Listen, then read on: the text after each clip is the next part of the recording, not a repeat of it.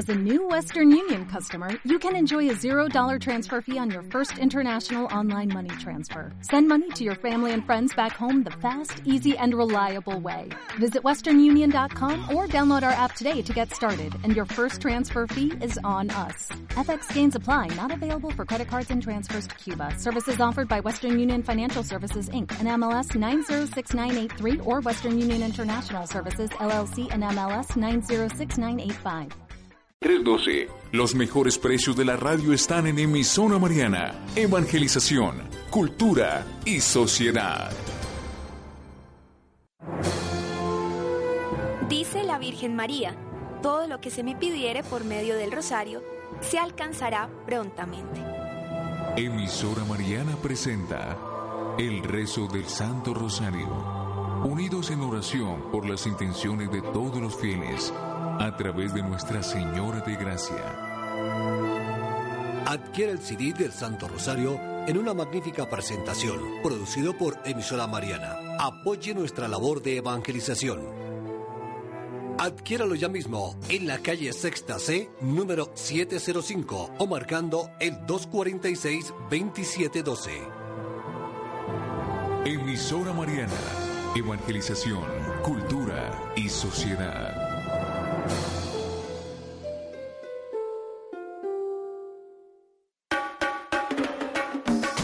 Noticias, biografía, videos, imágenes, todo sobre la obra de los frailes agustinos en Colombia, ahora al alcance de un clip. Ingresa a www.agustinos.co y comienza a interactuar con nosotros a través de las redes sociales. Su producto o servicio necesita darse a conocer y posicionarse como se merece. Paute con emisora Mariana y su inversión publicitaria le aumentará clientes y beneficios. Comuníquese con nuestro departamento comercial y obtenga la asesoría que está buscando.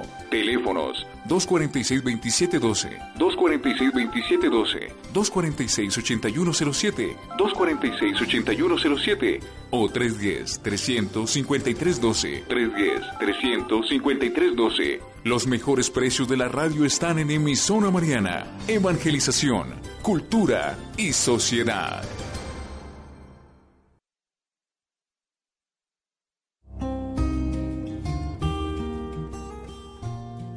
Católico, vive tu fe en el Templo de San Agustín. Eucaristías, lunes a viernes, 7 de la mañana y 12 del mediodía. Sábados, 7 de la mañana. Domingos, 8, 11 de la mañana, 12 del mediodía y 6 de la tarde. Católico, vive tu fe en el Templo de San Agustín.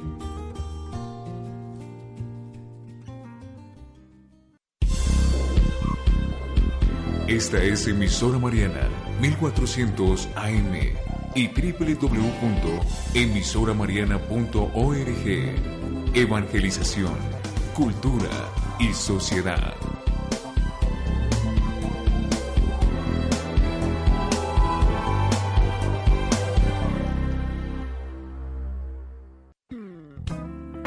Agustín, el educador para la vida escolar. Conversatorio con profesionales en educación para una adecuada orientación en la etapa escolar. Sintonícenos los sábados de 2 a 3 de la tarde por Emisora Mariana, con la dirección y presentación de Andrés Felipe Guzmán y Edgar Beltrán. La música en vivo con el talento de Henry Calderón. Los esperamos.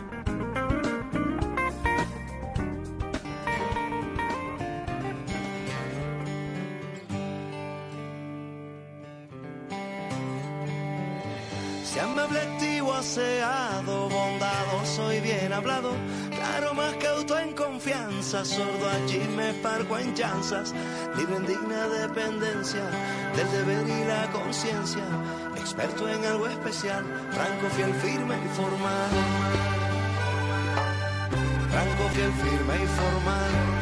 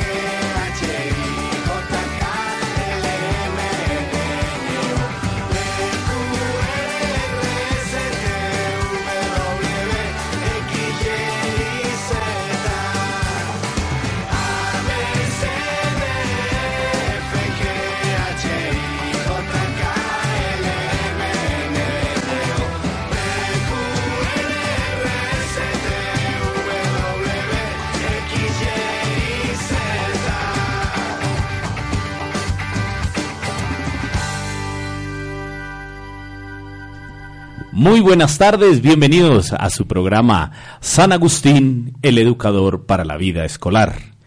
Un nuevo sábado y un nuevo programa. Grandes invitados tenemos en la tarde de hoy, porque este programa está diseñado para ustedes, queridos oyentes, padres de familia, estudiantes, profesores, con el fin de brindarles una orientación adecuada en el desarrollo académico de sus hijos. Buenas tardes, Marta Rodríguez, que nos acompaña esta tarde aquí en la mesa de trabajo. Buenas tardes, Andrés Felipe. Buenas tardes a todo el equipo de trabajo. Buenas tardes, estimados oyentes. Espero que este programa sea, como todos los anteriores, de agrado para ustedes y les ofrezca algunas alternativas para mejorar el proceso escolar de sus hijos. Andrei Vargas, muy buenas tardes. Hoy nos acompaña también aquí coordinando los medios digitales de comunicación. Sí, muy buenas tardes Felipe y buenas tardes también a nuestros invitados y por, eh, supuesto a, la audiencia, audiencia que en este momento nos está escuchando. Queremos invitarlos a que a lo largo del programa pues nos escriban eh, las preguntas que tengan, comentarios, sugerencias eh, a las diferentes redes sociales. Recuerden que en Twitter nos encuentran como arroba edusanagustín. También en Facebook estamos como San Agustín, el educador para la vida escolar. Entonces, anímese a participar aquí en el programa, eh, hacerle las preguntas a nuestras invitadas y ya sabe que si quiere enviar un saludo del Día de la Madre, del Día del Maestro, pues también lo puede hacer y muy seguramente saldrá aquí al aire, Felipe. Muchas gracias, André. Y contamos también siempre con la presencia de Hernán Manrique en el sonido. Mi estimado Andrés Felipe, muy buenas tardes, muy contento de estar aquí con todos ustedes. San Agustín, educador para la vida escolar, edición especial de Puente Festivo y como siempre con invitados muy especiales. Muchísimas gracias, Hernán. Bueno, el profesor Edgar Beltrán se encuentra hoy y muy seguramente vamos a hacer comunicación con él. Se encuentra desde la Universidad Agustiniana. Vamos a hacer comunicación más adelante con él.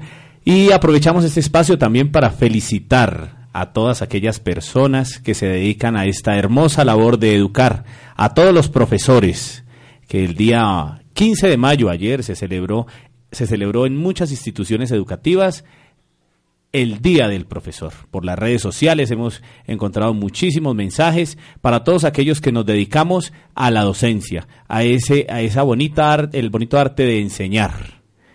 Felipe, a propósito, eh, pues queremos también eh, decirle a nuestra audiencia que se pueden comunicar con nosotros al 246-2712 o el 246-8107 y también al celular 310-353-12 para recibir aquí sus llamadas en vivo. Muchas gracias. Bueno, el tema de hoy, educación inclusiva. Vamos a trabajar en esta tarde y hemos invitado a una licenciada especialista en Educación Especial de la Universidad Pedagógica Nacional. Ella también es especialista en Educación y Docencia Universitaria de la Universidad San Buenaventura. Tiene experiencia en inclusión educativa, trabajó en el, trabajo en el desarrollo del discernimiento y el acercamiento de la población de Boyacá y la ciudad de Barranquilla experiencia también en inclusión de niños y niñas con discapacidad y alteraciones en el desarrollo en jardines infantiles de la Secretaría de Integración Social.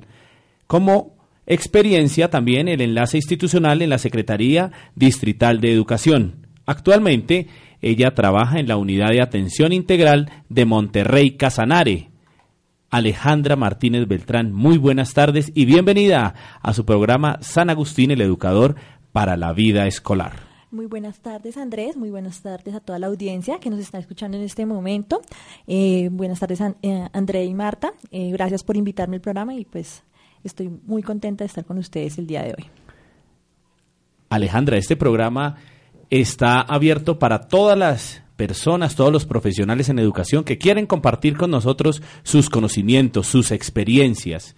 Entonces, los micrófonos de emisora Mariana en los 1400 AM y www.emisoramariana.org están dispuestos y abiertos para todas las personas que se quieran hacer partícipes de este programa que está organizado para ayudarle a los padres de familia, profesores y estudiantes a encontrar el éxito escolar y que más o menos se acerquen un poco a la realidad educativa que tenemos.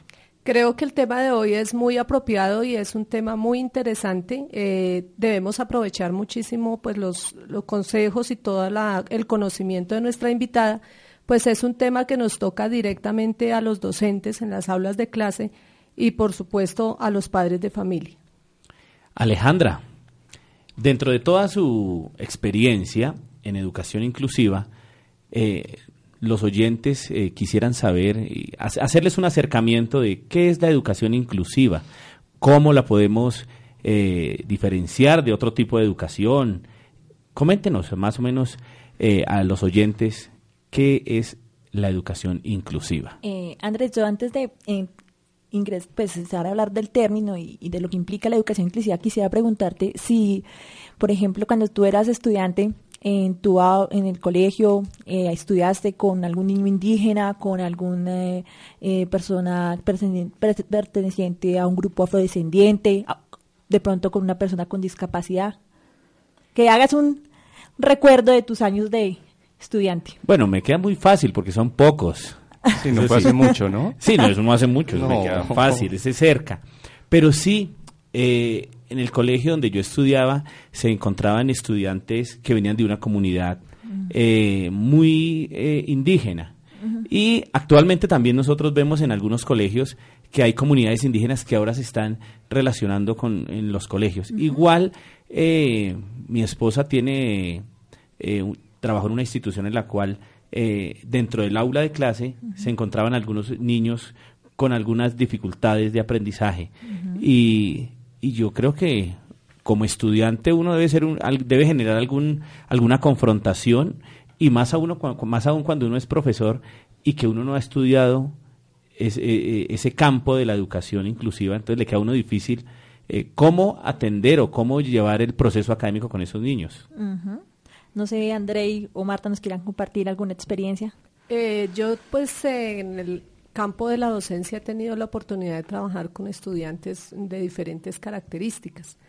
Eh, actualmente tenemos eh, estudiantes de una comunidad indígena de la parte del Ecuador, por ejemplo, y pues son niños que dentro del aula tienen que tener una inclusión, deben de ser eh, tratados pues de igual forma que los demás, pero también teniendo en cuenta como sus condiciones específicas. Sí, además, pues considero bien importante saber uno cómo manejar esto dentro de un, dentro de un ambiente de clase, ¿no? Porque, pues uno sí eh, quizás eh, eh, cuenta con los recursos para manejar diferentes poblaciones, pero entonces ya cuando está el, el contacto entre los mismos estudiantes y cuando quizás no hay esa empatía, entonces cómo se logra y cómo ayudarles a ellos a afrontar sus diferentes situaciones económicas. Bueno, entonces partiendo como de esas experiencias, pues iniciamos con el, con, con los, digamos con la Declaración de los Derechos Universales y de Derechos Humanos, se ratifica que la educación debe ser para todos, debe ser gratuita y también tiene que ser, pues, obligatoria aunque sea en el primer ciclo. Entonces se parte de ahí y se empieza a generar una cantidad de acontecimientos eh, políticos, sociales, eh, movimientos, ¿sí? Vamos a remontar un poquito a al pasado. Eh, las escuelas en, en, en, tradicionalmente, pues generalmente los niños que no estaban dentro de unos parámetros de, digámoslo así, de normalidad, estaban por fuera de la escuela, siempre había como ese rechazo, ¿no? Entonces, eh, el que no tenía determinadas habilidades no, no, no estaba en la escuela.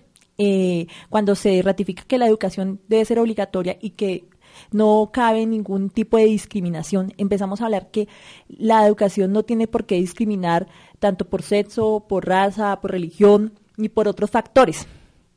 Eh, cuando se, se empieza a, pensar en que la educación tiene que ir para todas las personas, eh, movimientos de personas, voy a hablar, pues, por ejemplo, en mi caso, que trabajamos en educación con discapacidad, pero quiero aclarar que la educación inclusiva no solo se refiere a discapacidad, se refiere también a otras poblaciones vulnerables y que tienen unas diferentes, eh, unas, unas vulneraciones, pero que requieren unos apoyos y para permanecer, para estar en el aula, para eh, mantener un, nivel educativo. Entonces, por ejemplo, eh, vamos a enfatizar hoy en el programa en, sobre educación inclusiva más que todo en discapacidad, pero las poblaciones con, como afrodescendientes, indígenas, hoy en día que tenemos niños eh, eh, víctimas del conflicto armado, desplazados, niños trabajadores, todos ellos están dentro de la educación inclusiva. Entonces, para ellos ahí tienen derecho a la educación y es ahí donde el educador tiene que pensarse cómo mi aula es diversa. En mi aula no todos los niños son, son iguales y no todos tienen las mismas condiciones. Y es ahí donde los educadores tienen que cambiar y mirar cómo mm, mi estrategia pedagógica, eh, cómo evalúo a esos niños, qué de, de, de mi quehacer o qué es lo que voy a enseñar a esos chicos les va a servir, pero ellos vienen con, un, con unos contenidos y yo no voy a desconocer esos contenidos o de lo que ellos saben, lo que ellos conocen. Si hablamos de poblaciones indígenas, yo no voy a dejar de lado lo que ellos traen por inculcar un determinado eh, tema, determinadas temáticas. Entonces, a partir de eso ya empieza a pensarse desde, desde ahí, la educación es para todos. Y en este programa pues vamos a hablar de educación inclusiva, básicamente eh, sobre inclusión de personas con discapacidad. Sí, eh, muy importante el tema para hoy y nos damos cuenta que el aula en realidad de nosotros los que vivimos en, en la educación encontramos muchas diferencias eh, en muchos aspectos. Y qué bueno traer este programa aquí a nuestra mesa de trabajo porque mucha, muy seguramente encontraremos más adelante mm, estudiantes con, este, con estas dificultades eh, de discapacidad. Entonces, Sí, a propósito, a mí sí me gustaría también saber, y estoy muy seguro que a muchos oyentes, y lo acabas de mencionar cuando hablas de estudiantes con discapacidad. Y uno ve que en muchos colegios, en una gran mayoría, eh, los salones tienen más de 35, 36 estudiantes, algunos alcanzan hasta los 45. Pero entonces resulta que cómo el colegio apoya a estos maestros cuando se enfrentan a un grupo tan numeroso y justo hay estudiantes con necesidades tan específicas. Bueno, respecto a eso, eh, yo quisiera pues eh, comentarles, eh, anteriormente pues las personas con discapacidad han sido un grupo vulnerable y desconocidos, digamos que sus derechos nunca habían sido tenidos en cuenta, se pensaba y se, que las personas con discapacidad no podían ser educables. Y eso pues hoy en día es uno de los principios. Ellos tienen derecho a la educación y muchos de ellos, si cuentan con los apoyos necesarios, pueden estar dentro de las aulas de clase. Em, la, ha pasado históricamente muchas luchas de los padres de familia por el reconocimiento para que sus hijos puedan estar en el aula, ¿sí? Pero muchas veces eh, la parte social, los padres, eh, mm, algunos por desconocimiento, por falta de apoyo, eh, no, no ingresan a los chicos en una educación inicial. Y cuando llegan a una institución o, incluyen ya están muy grandes y han perdido una cantidad de tiempo en el proceso escolar. Entonces, actualmente pues se piensa que la educación eh, de personas con discapacidad debe empezar eh, lo antes posible, deben estar en, los jardines infantiles. Y hoy en día ustedes van a ver eh, jardines infantiles con niños con discapacidad. Generalmente aquí en Bogotá ya hay una apuesta fuerte a la inclusión de niños con discapacidad, niños y niñas. Y, y ahí ya es el, el primer paso, ¿no? Que los chicos ingresan a los jardines infantiles es como empezar a, que ellos puedan estar eh, eh, socialmente y aprender a conocer normas sociales, a socializar. Es una experiencia muy bonita, eh, de pronto para otro espacio, hablar sobre cómo es el proceso de aceptación de la condición de discapacidad de los padres, cómo aceptan la discapacidad de sus hijos, qué hacen. por ejemplo, muchos padres tienen miedo de llevarlos a un jardín infantil porque piensan que los niños van a, sufrir, pero pues se hace todo lo necesario desde, desde el trabajo para, con las maestras para que los chicos naturalmente sean aceptados socialmente, eh, puedan participar, jugar con los niños, aprender como los otros niños. ¿Listo? Desde ahí, eh, en Bogotá, la apuesta pues para niños con discapacidad ha sido grandísima. Eh, ya ahí empezamos a percibir una población que pasa a, los a las instituciones educativas. Entonces, he ahí el, factor. Se empieza a mirar, bueno, este niño tiene determinada discapacidad, vive en tal sector, necesita, por ejemplo, es un niño que necesita, o se moviliza en silla de ruedas y necesitamos un colegio que tenga una rampa para que él se pueda movilizar. Entonces, es ahí donde la Secretaría de Educación entra y el padre de familia entra a buscar la institución adecuada. Entonces muchas veces eh, no, no hay esa búsqueda adecuada de la institución que le corresponda a sus necesidades y por ende tampoco el docente está preparado para ese tipo de población. Sí. Eh, son muchas las cosas que, que, podemos ir comentando acá, pero la, la, la, la educación inclusiva debe fortalecer todos los procesos académicos que se desarrollen en una institución. Vamos a, a entrar que tenemos a, en la línea a nuestro amigo Edgar Beltrán. Andrés Felipe, muy buenas tardes. Eh, ¿Cómo se encuentran ustedes todos allá en la mesa de trabajo? Bien. Bien, eh, bien Edgar, estamos aquí y usted allá transmitiendo desde la Universidad Agustiniana, ¿no? ¿Cómo se encuentra el ambiente allá en la celebración del Día del Profesor? Pues Andrés Felipe, efectivamente las directivas de la Universidad Agustiniana tuvieron la especial deferencia de extendernos una invitación el día de hoy en horas de la mañana y parte de la tarde para hacer eh, un reconocimiento a la labor docente, a todo el cuerpo de profesores que laboran de tiempo completo y de medio tiempo aquí en, en las instalaciones de la universidad, en el campus Tagaste, aquí en la avenida Ciudad de Cali, eh, desplazándose hacia el sur, un poquito adelante de la avenida Calle 13. Entonces el ambiente, pues eh, básicamente es un ambiente de alegría, es un ambiente festivo, eh, hay una orquesta invitada y pues realmente está haciendo las delicias de todos los eh, profesores que asistieron a, a, este evento. Está usted como todo un corresponsal y Edgar, ¿tiene alguna alguna apreciación, alguna inquietud para nuestra invitada? Bueno, eh, yo sí tengo una especialmente en, en, el, en una de las entidades para las cuales trabajo eh, hay, hay efectivamente una población o hay un grupo de estudiantes que pertenecen a una comunidad indígena y, y, digamos que uno de ellos, uno de los estudiantes efectivamente usa, usa su cabello largo, digamos a la usanza de su cultura y de su presentación, eh, digamos, tradicional. Esto como, digamos que, eh, o, o qué, digamos, consecuencias trae eh, a la luz de, de, los manuales de convivencia que diseñan los eh, colegios y las directivas, por ejemplo, para eh, manejar, digamos, la uniformidad de los estudiantes. ¿Qué le podemos contar a los oyentes frente a este respecto? Edgar, muchísimas gracias por su, su aporte, como siempre. Y ahora, el programa San Agustín, el educador para la vida escolar, transmitiendo desde allá, desde la Universidad Agustiniana. Edgar, eh, esperamos que se comunique nuevamente más adelantico, estaremos en contacto, ¿no? Claro que sí, vamos a ver si de pronto eh, aquí los medios tecnológicos permiten de pronto tener un invitado, alguna persona que, que pueda, digamos, participar, eh, hacer parte del programa y salir al aire, eh, digamos, con alguna inquietud también para nuestra invitada a esta hora en, eh, San Agustín, el educador para la vida escolar. Muchísimas gracias Edgar Gracias, y Edgar. quedamos quedamos atentos para comunicarnos nuevamente. Ya nos hablamos. Es un gusto, es un gusto transmitir aquí en vivo desde la Universitaria Agustiniana. Gracias. Alejandra, nos dejaba Edgar, nuestro presentador aquí del programa, esa inquietud. ¿Qué le podríamos decir a él y a muchos de los oyentes que muy seguramente tienen esa misma inquietud?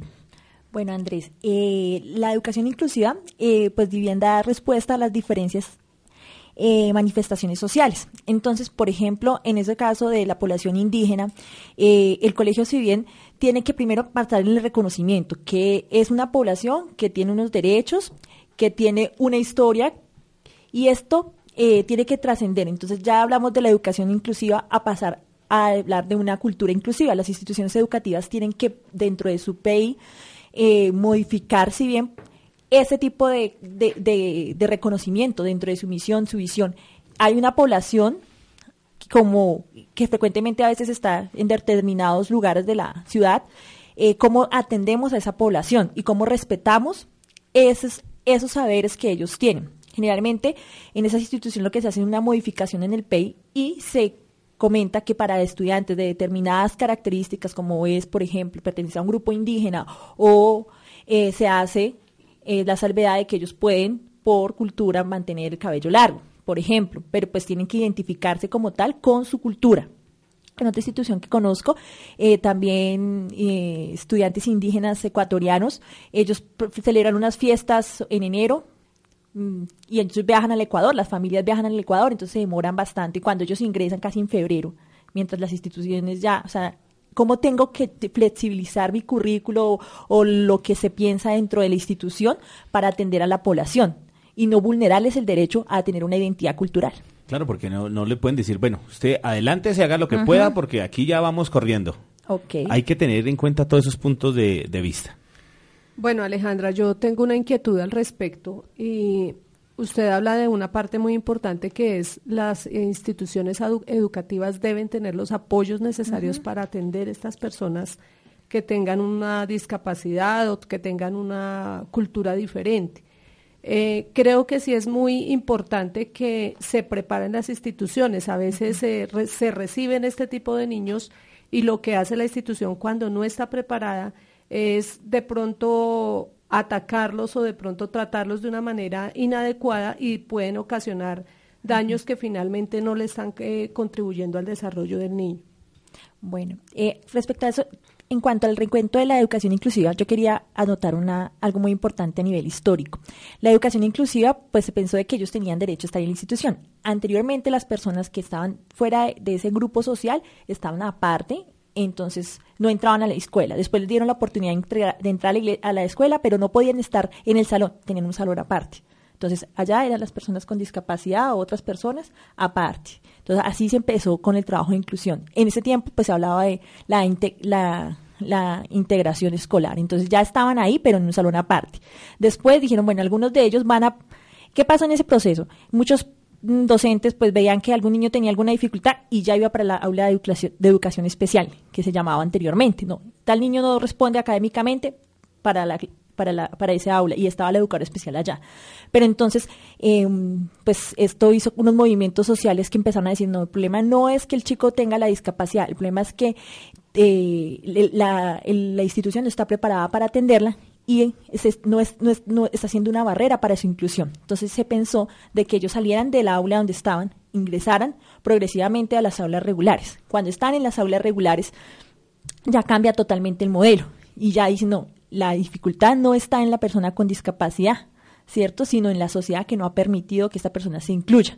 Y ahí es donde cambia el paradigma y decimos, decimos bueno, ellos están en el aula y, y la barrera eh, es ambiental, sí, es social, es cultural, entonces hay que cambiar eso. Y se empieza, hace, hay un movimiento, eh, hay una declaración de las personas con discapacidad donde se habla todo esto y luego ya eh, estas personas con discapacidad o con otras, vamos a hablar, hoy hablamos de discapacidad, pero de otros grupos sociales, empiezan un reconocimiento. No, ellos tienen derecho a estar en el aula bajo unos apoyos. Y cuando entramos a hablar de los apoyos, decimos que hay apoyos a nivel de infraestructura para la movilidad y para la permanencia. En eso hablamos, por ejemplo, un niño con silla de ruedas que necesita un baño adaptado para, para usar el, para usar, pero que también necesita de pronto un apoyo de otra persona para la alimentación porque no se puede alimentar por sí solo. Entonces vemos en las instituciones educativas que hoy hay auxiliares, eh, auxiliares eh, de enfermería apoyando la inclusión, ¿sí? Que no sea ese el pretexto para decir que el niño no va al colegio, que porque necesita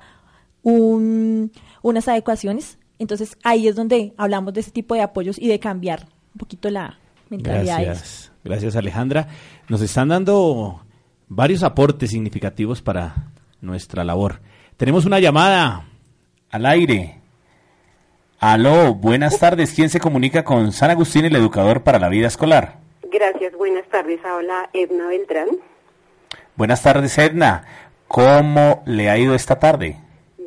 Muchas gracias. Eh, escuchando muy atentamente el programa y precisamente quiero comunicarme para hacer un, un aporte frente a, a lo que la experta estaba mencionando sobre la educación para los pueblos indígenas. Claro, Edna. eh, la escuchamos.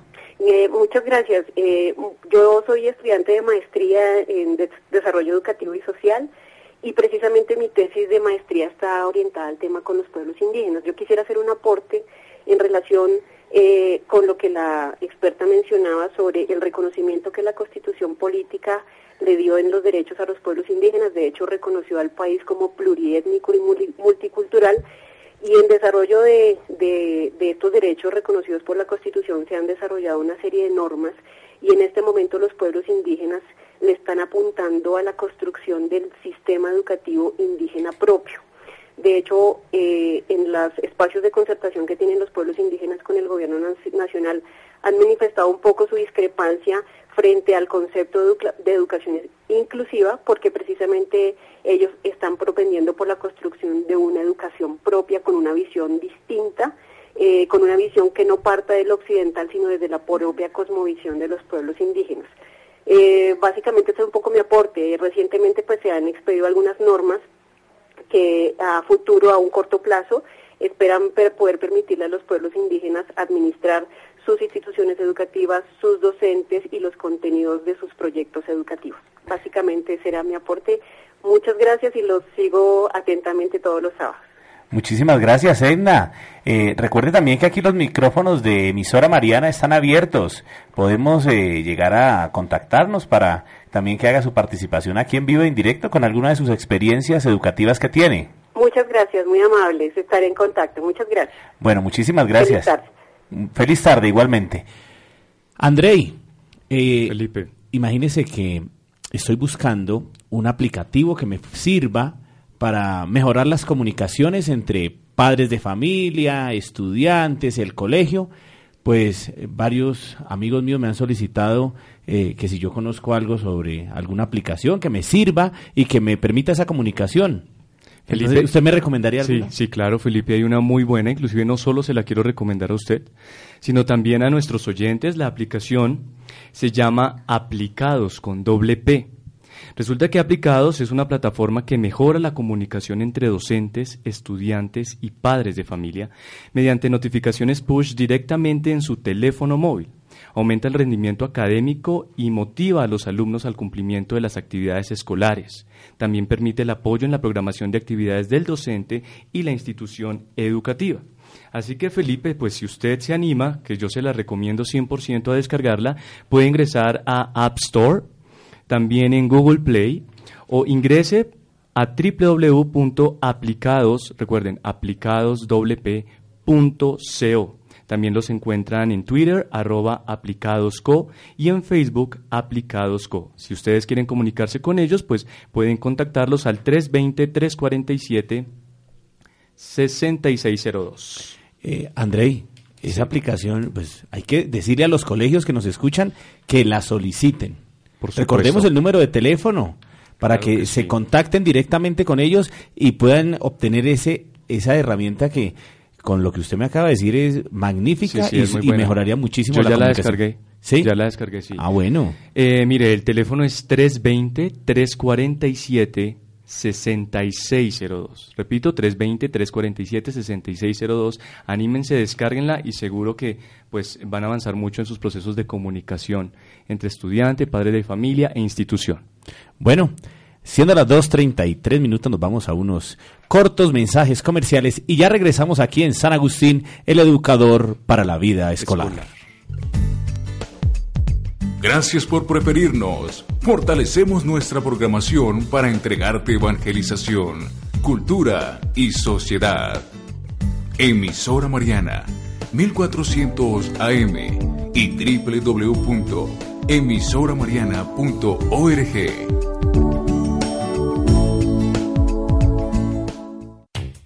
De lunes a viernes, en las tardes de emisora Mariana, les acompaña el magazine que les brinda información, variedad, entretenimiento, entrevistas, notas culturales y la mejor música. El Ágora, de emisora Mariana, lunes a viernes de 3 a 5 de la tarde. Evangelización, cultura y sociedad. Dice la Virgen María, todo lo que se me pidiere por medio del rosario, se alcanzará prontamente. Emisora Mariana presenta el rezo del Santo Rosario, unidos en oración por las intenciones de todos los fieles, a través de Nuestra Señora de Gracia. Adquiere el CD del Santo Rosario en una magnífica presentación, producido por Emisora Mariana. Apoye nuestra labor de evangelización. Adquiéralo ya mismo en la calle Sexta C, número 705 o marcando el 246-2712. Emisora Mariana, Evangelización, Cultura y Sociedad.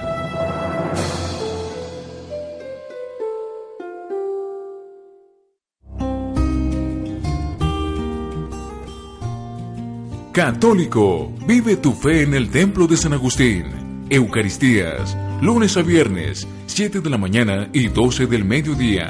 Sábados, 7 de la mañana. Domingos, 8, 11 de la mañana, 12 del mediodía y 6 de la tarde. Católico, vive tu fe en el Templo de San Agustín.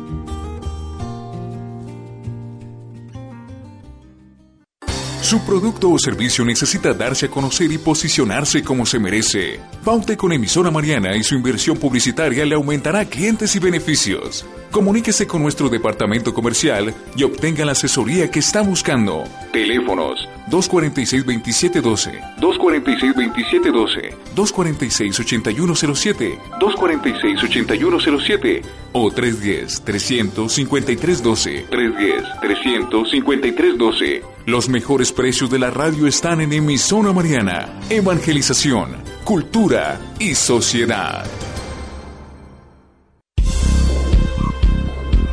Esta es Emisora Mariana 1400 AM y www.emisoramariana.org. Evangelización, cultura y sociedad.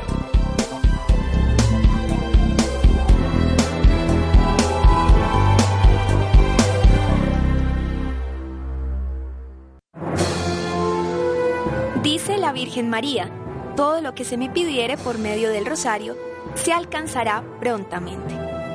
Emisora Mariana presenta el rezo del Santo Rosario, unidos en oración por las intenciones de todos los fieles, a través de Nuestra Señora de Gracia. Adquiere el CD del Santo Rosario en una magnífica presentación, producido por Emisora Mariana. Apoye nuestra labor de evangelización. Adquiéralo ya mismo en la calle Sexta C, número 705 o marcando el 246-2712. Emisora Mariana, Evangelización, Cultura y Sociedad.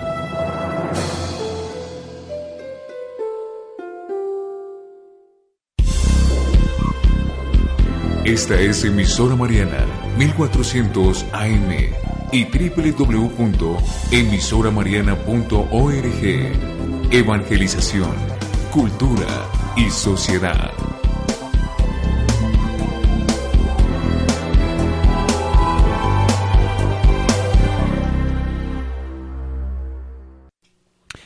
Muchas gracias por continuar en San Agustín, el educador para la vida escolar, a través de los 1400 AM y www.emisoramariana.org.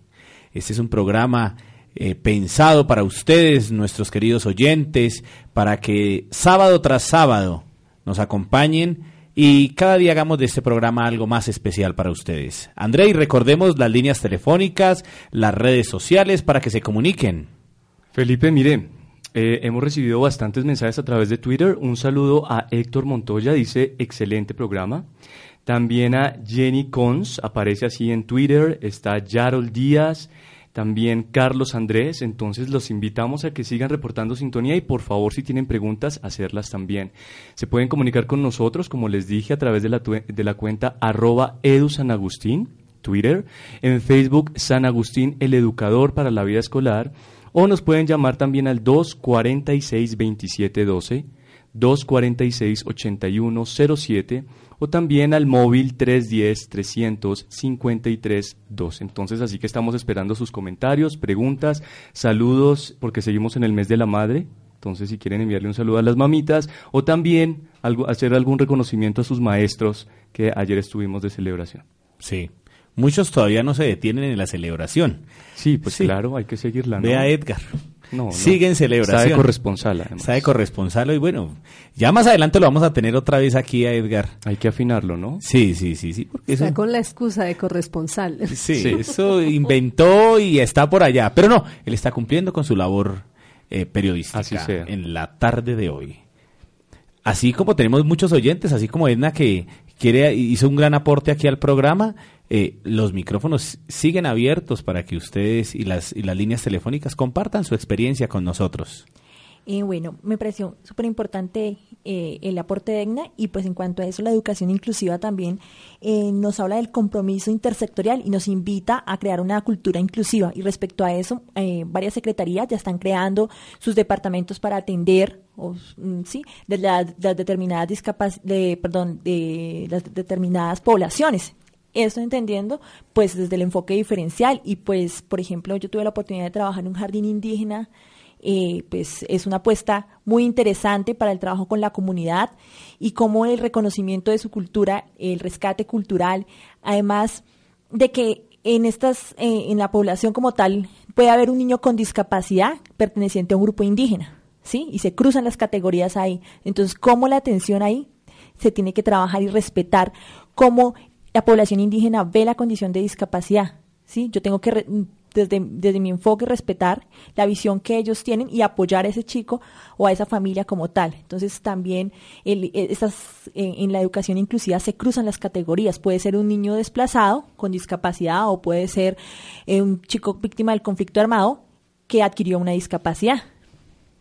Bien, Alejandra, hay un tema muy importante y es dirigido hacia los docentes. A nosotros como docentes nos cuesta mucho trabajo, y lo decía André también cuando tenemos un grupo numeroso, entender las diferencias de los estudiantes que nosotros tenemos a cargo.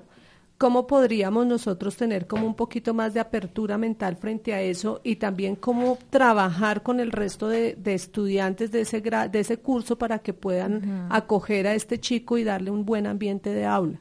Bueno, yo invito a los docentes porque muchas veces uno, profe, ¿cómo está? Eh, cuénteme, Juanito. No, Juanita no hace, Juanita no hace. O sea, le cuentan a uno todo lo que no hace. Y le pregunto, profe, ¿y qué sabe hacer Juanito? Ah, no sé.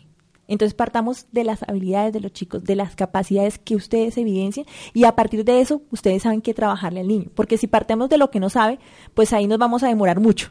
Y lo importante es mirar en qué y perfilar ese chico, en qué habilidades tiene, si son sociales, eh, si son cognitivas, si son fit, sí, muchas veces los niños, eh, profe, lo que pasa es que él no habla bien, él no, no, no habla, profe, le dicen a uno los niños, y pero él canta, ¿tú lo has visto cantando, él, eh, tú lo has visto bailando?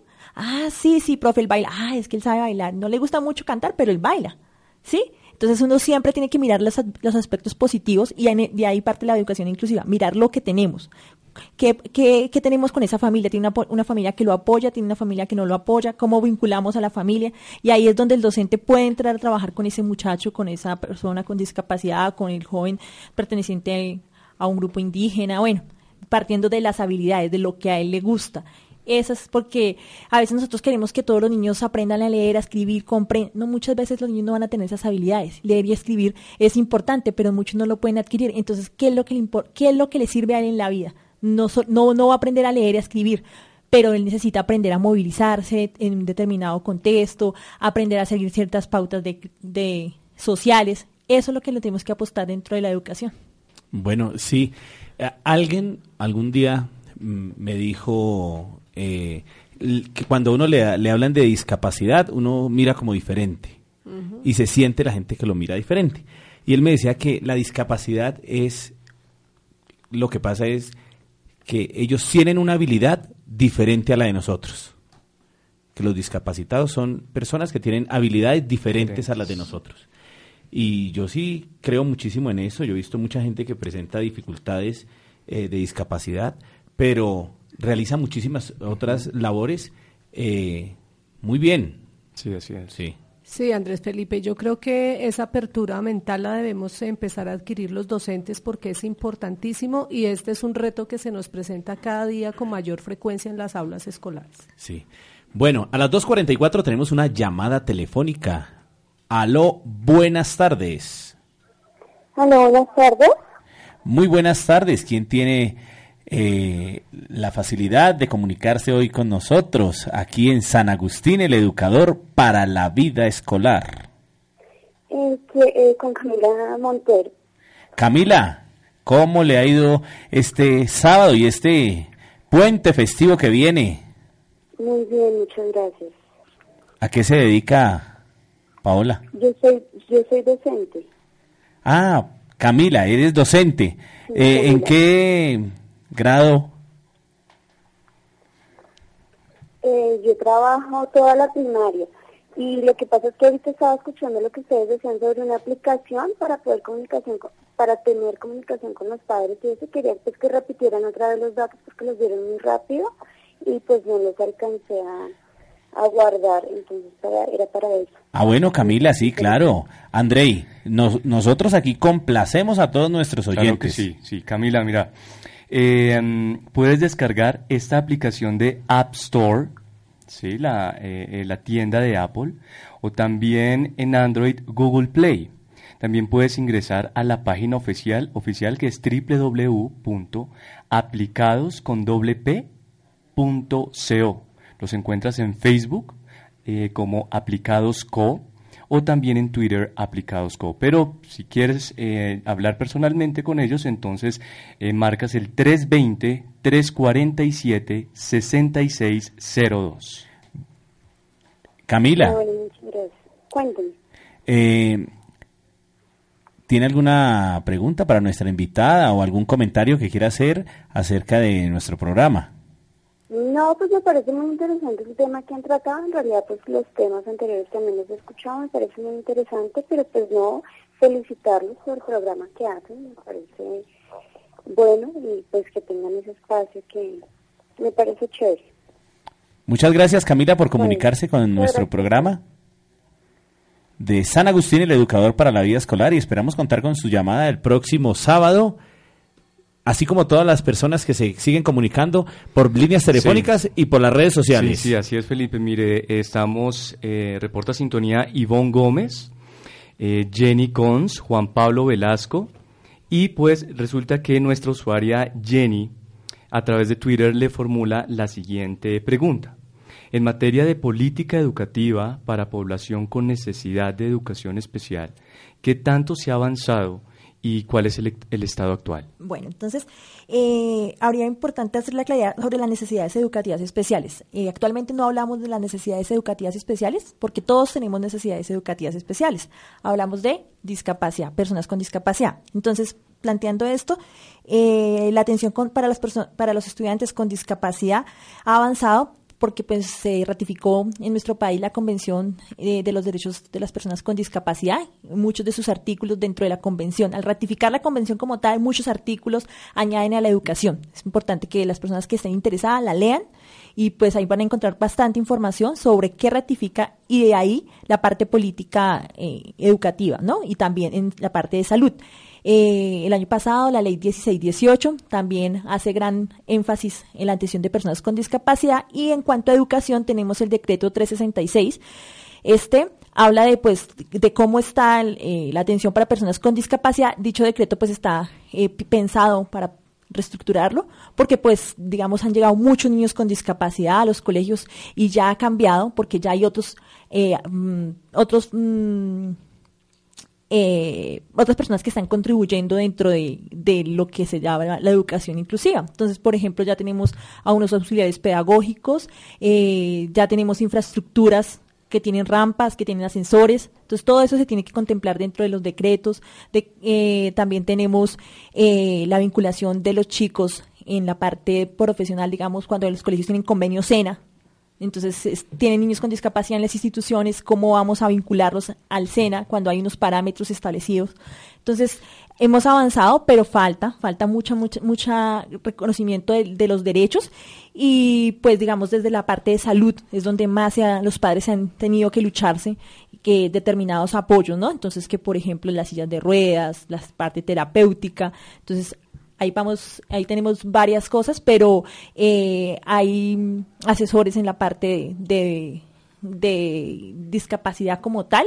Eh, lo podemos encontrar en en algunas universidades, los- la parte de derecho, encontramos personas que están apoyando a los padres para que hagan valer sus derechos eh, para las personas con discapacidad, para la- el trabajo y para que tengan derecho a tanto a la vinculación educativa como a poder trabajar.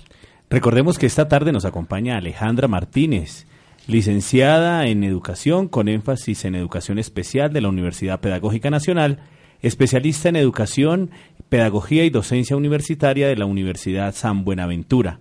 Ella tiene experiencia en inclusión educativa, trabajó en el departamento de Boyacá y la ciudad de Barranquilla. También tiene experiencia en inclusión de niños y niñas con discapacidad y alteraciones en el desarrollo en jardines infantiles de la Secretaría de, Integración Social.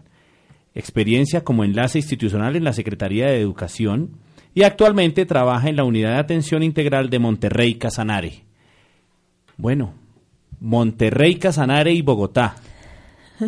La, la- sí, la, la educación inclusiva no importa en qué departamento se vea, ni en qué lugar. Los niños necesitan ayuda. ¿cierto? Eh, algo que, que haya encontrado usted eh, en estos dos lugares donde ha se, se ha desempeñado. Bueno, eh, digamos que es atención para niños, jóvenes y adultos de- eh, con discapacidad. Y mira que la diferencia es eh, lo que es una Bogotá, lo que es Barranquilla, pues por la parte cultural, otra cosa es Boyacá y la atención a las personas con discapacidad y ahorita Casanare, pues es una diferencia porque eh, a nivel de recursos hay una diferencia, eh, profesionales preparados para eso, entonces por ejemplo encontramos en, en- Barranquilla la universidad eh, tiene educadoras especiales, en cambio digamos Casanare, Boyacá no tiene universidades que tengan educadoras especiales, ¿sí? No hay ese, e- esa capacidad profesional, entonces cambian totalmente el, eh, el proceso que se lleva.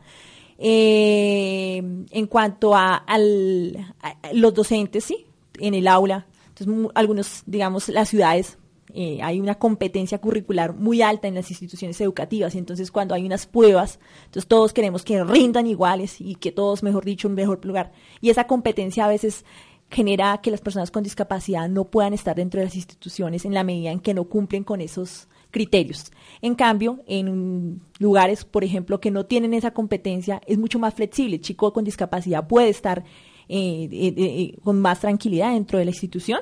No hay tanta mm, mm, presión curricular, sino más desde la parte social, que es lo que necesitan ellos fortalecer, la parte social y, eh, pues digamos que lo que es a nivel municipal es mucho más llevadero porque, por ejemplo, los desplazamientos son más fáciles que en una ciudad como esta. Un chico con discapacidad física en Bogotá y tiene un colegio lejos y entonces no está pavimentado. Entonces todo eso genera que, que los chicos no puedan ir a veces a los colegios, los papás están más en unos, cole- en unos trabajos mucho más complejos, no tienen tiempo.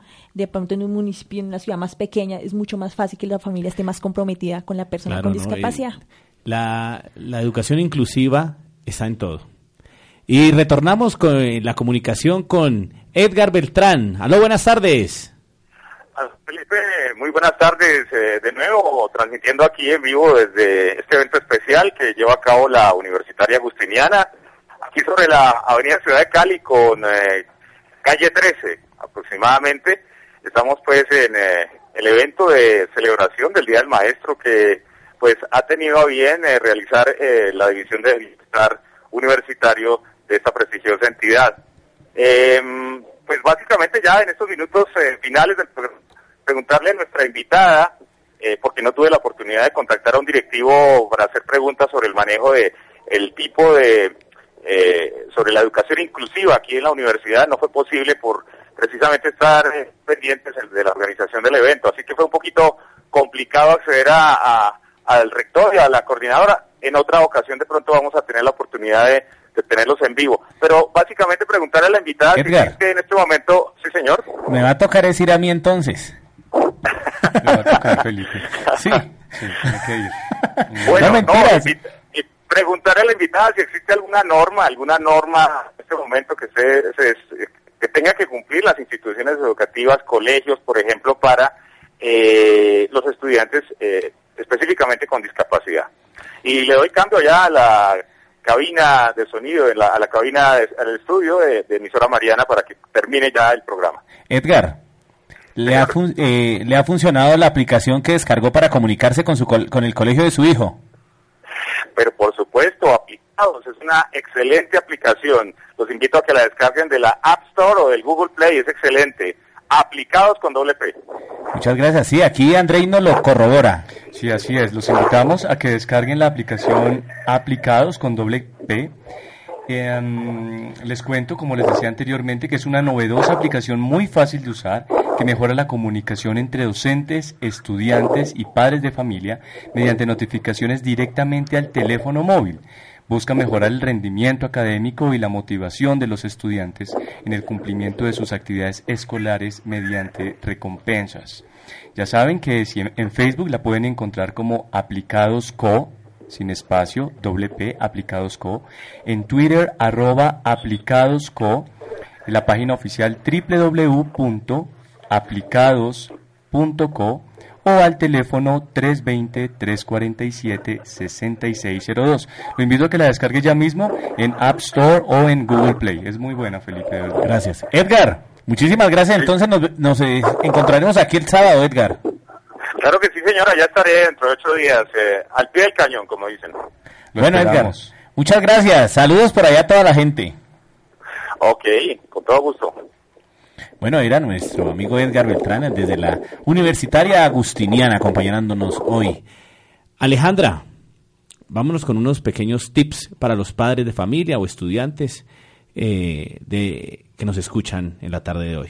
Eh, bueno, Andrés, me encantaría pues eh, pensar primero pues que veamos la discapacidad, eh, no a la persona con discapacidad, sino a la persona como tal. Debemos partir de ahí, eh, de evidenciar las, todos los aspectos positivos y pues sugerir a los padres que busquen eh, el apoyo profesional para guiar su proceso educativo con los niños en la edad que convenga, o sea, apenas eh, haya un diagnóstico, apenas se evidencien esas dificultades, busquen apoyo, no esperen pasar mucho tiempo para iniciar procesos terapéuticos, educativos, eso, eso afecta mucho los procesos, en este caso hablando escolares, si no, se tom si no hay una buena atención.